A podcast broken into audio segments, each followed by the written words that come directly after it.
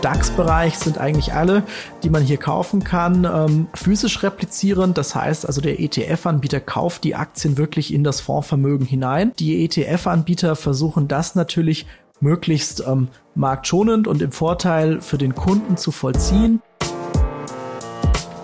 Hallo zur heutigen Episode des Scalable Capital Podcast. Heute mit aktuellem Wissen für ETF-Anleger. Es geht um die neue Zusammensetzung des DAX. Vergangenen Freitag hat die deutsche Börse nach Börsenschluss bekannt gegeben, wer sind die zehn neuen im DAX und auch wie sieht abhängig vom DAX dann jetzt der neue MDAX aus. Wir beantworten heute die Frage, was bedeuten denn die Änderungen für mich als ETF-Anleger? Darüber spreche ich mit Jakob Hetzel, Head of Distribution bei Scalable Capital. Hallo Jakob. Hallo, hallo Nico, freut mich, dass ich dabei sein darf. Jakob, zum Einstieg ein kurzer Überblick. Wir wollen jetzt nicht die zehn neuen im DAX äh, runterbeten, aber was sind denn die wichtigsten Eckdaten? Wie sehen denn der DAX und auch der MDAX jetzt nach der Neuzusammensetzung, Neugewichtung aus? aus? Sehr gerne. Also grundsätzlich mal gab es ja bei beiden Indizes eine Anpassung. Der DAX umfasst jetzt 40 Titel, hat 10 aus dem MDAX dazu bekommen. Also dieser DAX 30, den man jetzt sehr lange kannte, der ist Geschichte. Das ist jetzt der DAX 40 geworden. Das ist die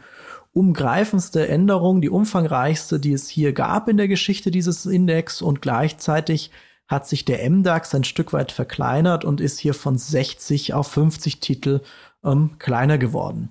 Das ist sozusagen mal auf Ebene der Zusammensetzung die Änderung. Dazu gibt es noch einige weitere Änderungen, zum Beispiel die ähm, jährliche Anpassung wird ersetzt durch eine zweimal jährliche Anpassung dieser Indexfamilie, also dass die Zusammensetzung sozusagen überprüft wird.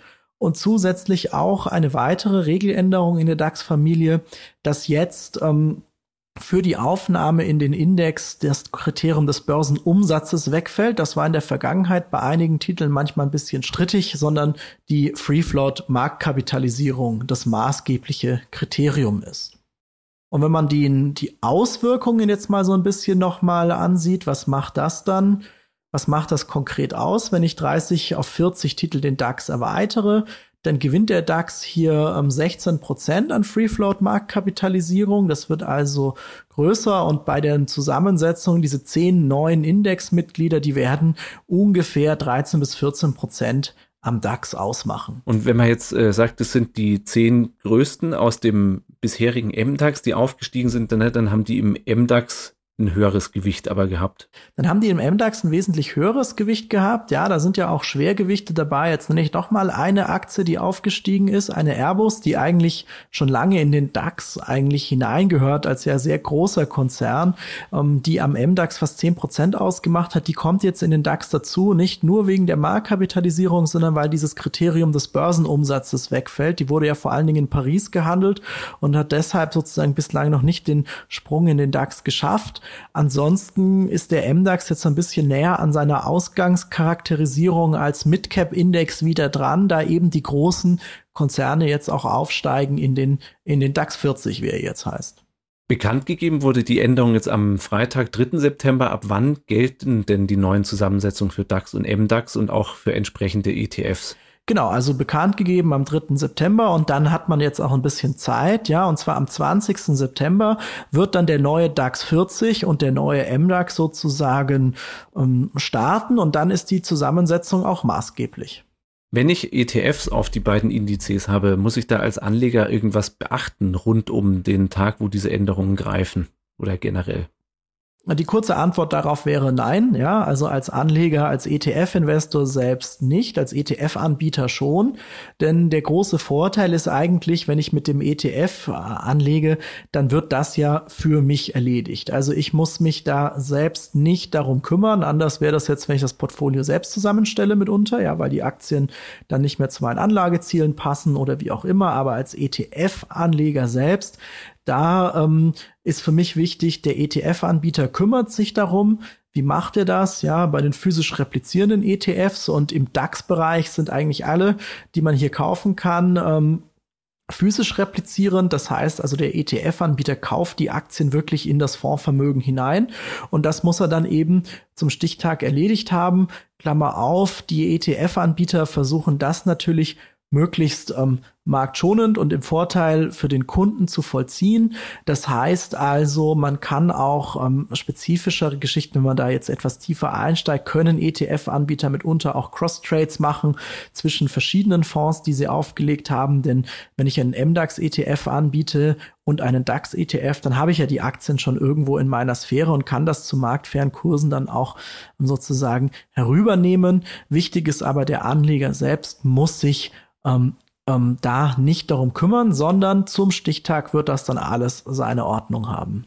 Jetzt wurde diese Änderungen, äh, wurden ja am Freitagabend auch nach Börsenschluss der US-Börsen bekannt gegeben. Ähm, hat man jetzt Montag drauf irgendwas gesehen? Gab es da auffällige Ausschläge bei den Werten, die jetzt den Index gewechselt haben? Mhm. Also wenn wir da ein bisschen reinzoomen sozusagen auf die Einzeltitel, dann muss man sagen, also es ist eigentlich alles mehr oder weniger ähm, gewöhnlich abgelaufen. Also es gab jetzt keine ungewöhnliche Marktbewegung per se. Ich hatte es ja gerade schon gesagt, es ist ja nicht so, dass jetzt dann heute Vormittag alle ETFs hektisch anfangen, da die Aktien zu kaufen. Klammer auf, ähm, es gibt ja auch noch einen Aktienmarkt, der sich außerhalb der ETF-Sphäre abspielt. Ja, nur ein kleiner einstelliger Prozentsatz der DAX-Aktien ist in Hand der ETF-Anbieter oder der ETFs. Das heißt, das ist per se jetzt nicht so, dass die die ganz großen Einfluss dadurch jetzt auf diese Einzeltitel ausüben würden von Freitag ähm, bis Montag. Und die Aktienkurse bewegen sich natürlich auch unabhängig davon, ob ob jetzt eine Aktie in den DAX oder MDAX aufgenommen wird, da sind ja andere Kennzahlen oder andere Nachrichten weitaus maßgeblicher für die Kursentwicklung eines einzelnen ähm, Investments. Hat denn die Umschichtung, die jetzt ähm, vorgenommen wird, für mich als Anleger Auswirkungen, was Kosten angeht, die im ETF entstehen. Ne? Also sind ja schon Transaktionskosten. Du hast gesagt, einen gewissen Teil davon kann ein ETF-Anbieter unter Umständen intern abwickeln. Ähm, aber kann das irgendwelche Auswirkungen haben auf Performance-Kosten meines ETFs? Ja, also grundsätzlich mal ist natürlich das Thema Kosten schon eines, was es zu beachten gilt. Denn immer wenn ich ähm, Aktien kaufe und verkaufe ob ich das als Privatanleger tue oder ob ich das als ETF-Anbieter tue, habe ich mitunter eine, habe ich Unterschiede zwischen Geld- und Briefkursen, ja, der sogenannte Spread. Und ähm, das kann natürlich hier auch durchschlagen, wenn etwas gekauft und verkauft werden muss. Und das ist ja schon auch der Fall, dass das dann ähm, zur Folge hat, dass gewisse Kosten hier anfallen. Und was heißt das aber eigentlich übersetzt? Ähm, der ETF bildet ja den, ähm, den Index ab und dann könnte ich eine etwas schlechtere Tracking Difference zu meinem Index hier zur Folge haben. Grundsätzlich einmal ist es aber so, dass ähm, jetzt so eine Indexanpassung keine Seltenheit ist. Ja, also hier im DAX ist jetzt mal eine sehr, sehr große Anpassung, die geschieht. Ähm, in vielen und in den zahllosen Indizes, die wir in der Finanzindustrie kennen und auf die es ETFs gibt, gibt es immer wieder Anpassungen, Index Rebalancings. Das heißt, die ETF-Industrie ist auch sehr geübt darin, das Ganze möglichst kostenoptimiert umzusetzen, denn das ist ja im Sinne der Kunden der Anleger.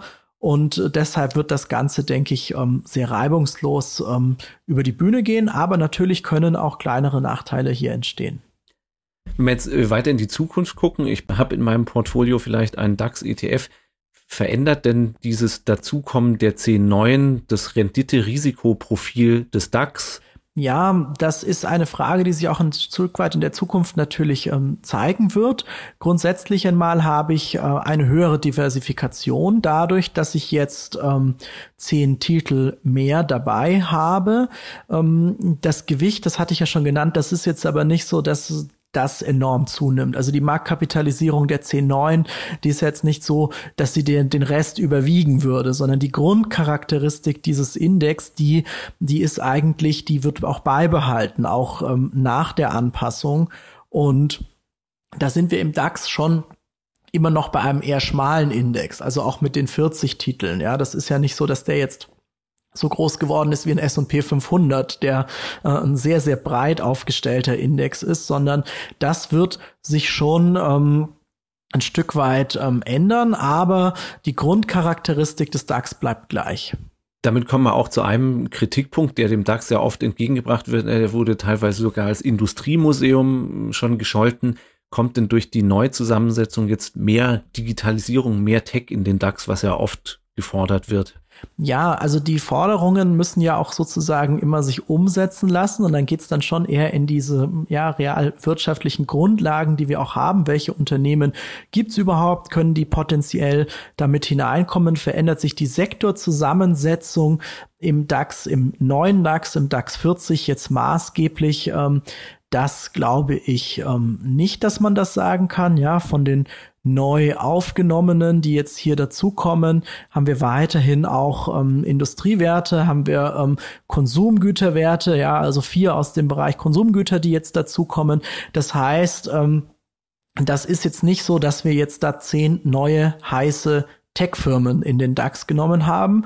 Die Frage ist dann auch immer so ein bisschen, warum ist das nicht so? Es gibt ein Kriterium, was jetzt auch sehr stark und kontrovers diskutiert wird, und zwar das ist das mit dem Thema Profitabilität. Das heißt, ein Unternehmen, was jetzt aufgenommen wird, muss ähm, in äh, zwei Finanzberichten, den letzten zwei Finanzberichten, also eigentlich in den letzten zwei Geschäftsjahren, ein positives Ergebnis aufweisen. Und ähm, viele Unternehmen im Wachstumsbereich, gerade in dem äh, Tech-Sektor, die sind ja noch nicht profitabel, wachsen aber unglaublich. Ja, wenn wir uns an diese großen äh, Erfolgsgeschichten in den USA mal ähm, zurückerinnern, eine Tesla, die war aus einem ganz ähnlichen Grund lange nicht im S&P 500 vertreten. Ja, das heißt also, wenn ein Unternehmen noch keine Gewinne macht, weil es sich auch bewusst dafür entscheidet, in Wachstum zum Beispiel zu investieren, dann kann hier die Aufnahme äh, ähm, in den DAX jetzt auch weiterhin ähm, gebremst werden durch, durch, durch dieses neue Kriterium. Und das macht es für Tech-Konzerne nicht unbedingt per se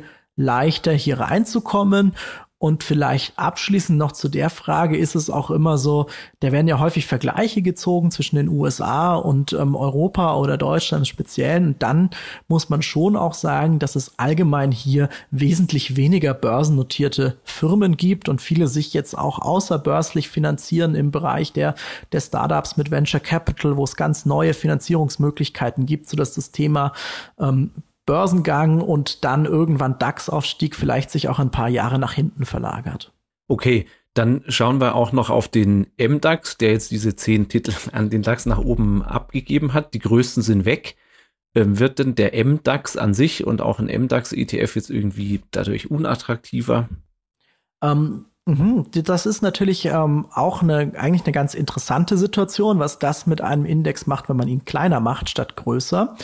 Aber in dem Fall könnte man eigentlich sagen, dass ähm, dass das Profil des Index etwas stärker geschärft wird. Ja, also ich hatte schon die Airbus angesprochen, ähm, ungefähr fast zehn Prozent ähm, Gewicht an so einem typischen MDAX-ETF. Das ist natürlich schon sehr, sehr viel. Und wenn man sich das Unternehmen vorstellt, ist es jetzt auch nicht das klassische Midcap, die klassische Midcap-Aktie, die man da vielleicht ähm, vor Augen hat. Und deshalb wird der Fokus dieses neuen MDAX oder MDAX 50 ähm, wahrscheinlich wieder stärker oder nicht wahrscheinlich, sondern er wird wieder stärker auf kleineren, tendenziell auch wachstumsstärkeren Unternehmen ähm, liegen. Und deshalb ähm, eigentlich sehr, sehr spannend, denn das ist eine sinnvolle, kann eine sinnvolle Ergänzung sein, wenn ich sage, ich möchte dieses Feld deutsche Midcaps spielen. Und da kann ich eigentlich viel zielgerichteter sogar mit dem neuen MDAX investieren, als das mit dem alten MDAX der Fall war, ja. Und da ist es auch so, dass sich die Sektorengewichte schon durchaus ein Stück weit verschieben, ja. Also ich verliere einfach einige Industriewerte, ähm, Konsumgüterwerte fallen weg und ähm, beispielsweise der IT-Sektor im MDAX, der nimmt zu. Mal noch weiter gefragt, können wir auch ketzerisch generell sagen, ähm, welches Gewicht haben denn DAX und MDAX so überhaupt in der Welt und sollten sie auch für mich als äh, Anleger hier haben, brauche ich als typischer ETF-Anleger denn überhaupt den DAX im Portfolio als ETF? Ketzerische Fragen sind ja meistens die spannendsten Fragen, ja. Ähm, man muss schon sagen, das sind spezialisiertere Themen, ja. Wir möchten ja, wir sprechen ja auch immer über ähm, speziellere ETFs und der DAX ist sicherlich kein Kerninvestment, das sich zum, zur Anlage als alleiniger ETF an, anbietet, ja. Das klingt erstmal so banal, aber das darf man nicht vergessen, das ist für, ähm, war lange Zeit anders, ja. In Deutschland hatte man häufig diesen Home Bias, dass die Leute nur die heimischen Aktien gekauft haben. Welche Rolle kann er denn spielen im ETF-Portfolio oder wann ist er sinnvoll? Ähm, es ist natürlich sinnvoll, weil ich ein sehr direktes Exposure habe zu deutschen Aktien in verschiedener Marktkapital, äh, in verschiedener Größe auch, ja. Also einerseits wirklich die Large Caps, aber auch die Mid Caps mit dem, mit dem MDAX. Und es ist auch nicht so, dass ich mit dem DAX die deutsche Wirtschaft abdecke, denn ähm, ich habe ja auch diese ganzen internationalen Wertschöpfungsketten, wenn man sich die Unternehmen ansieht, die exportlastigen, die da dabei sind. Ja, also im Automobilbereich zum Beispiel eine VW, die irgendwo einen China-Anteil am Umsatz hat von 41 Prozent. Ja, das sind Unternehmen, die ich über einen DAX-ETF ähm, investiere und das kann sehr, sehr spannend sein. Ich kann darüber nochmal mein Exposure im Bereich europäische Aktien ähm, auch ähm, feingliedriger aufstellen und diversifizieren und ja, es ist so, ähm, es ist ein bisschen spezielleres Thema, aber irgendwie hängt uns ja, ist ja uns doch der Heimatmarkt auch ein bisschen nahe häufig als Investor und als ähm, viertgrößte Volkswirtschaft der Welt hat das schon eine Relevanz, auch wenn die Marktkapitalisierung der deutschen Aktien jetzt im internationalen Vergleich ähm, nicht die größte ist. Ja, also da sind wir weltweit ungefähr bei 2,26 Prozent am weltweiten Aktienmarkt, aber es ist trotzdem ein sehr spannendes Feld was sich zu investieren lohnt. Gut, und da würdest du sagen, noch abschließend, also das hat sich auch durch die Reformen, die jetzt bekannt gegeben wurden, durch die Umschichtung, die dann am 20. September ähm, wirksam wird, nicht grundsätzlich geändert. Also sprich, unterm Strich, der ETF-Anleger muss jetzt nicht irgendwie hektisch werden. Nein, also Hektik ist grundsätzlich der falsche Ratgeber. Das müssen wir auch immer noch einmal dazu sagen. Ähm, das hat sich nicht grundlegend geändert. Der DAX, der ist, was er ist. Er wird jetzt dadurch breiter. Er wird auch ein Stück weit ähm, interessanter. Viele, es kommen mehr Unternehmen dazu. Für die Unternehmen ist es sicherlich gut. Die bekommen neue, ähm, auch internationale Aufmerksamkeit durch diese Anpassung. Aber für den einzelnen Anleger, der braucht nicht hektisch zur Ordermaske zu laufen.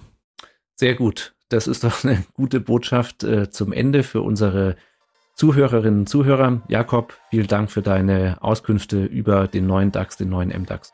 Vielen Dank. Danke fürs Zuhören. Ich hoffe, Sie konnten was mitnehmen und bis zum nächsten Mal im Scalable Capital Podcast.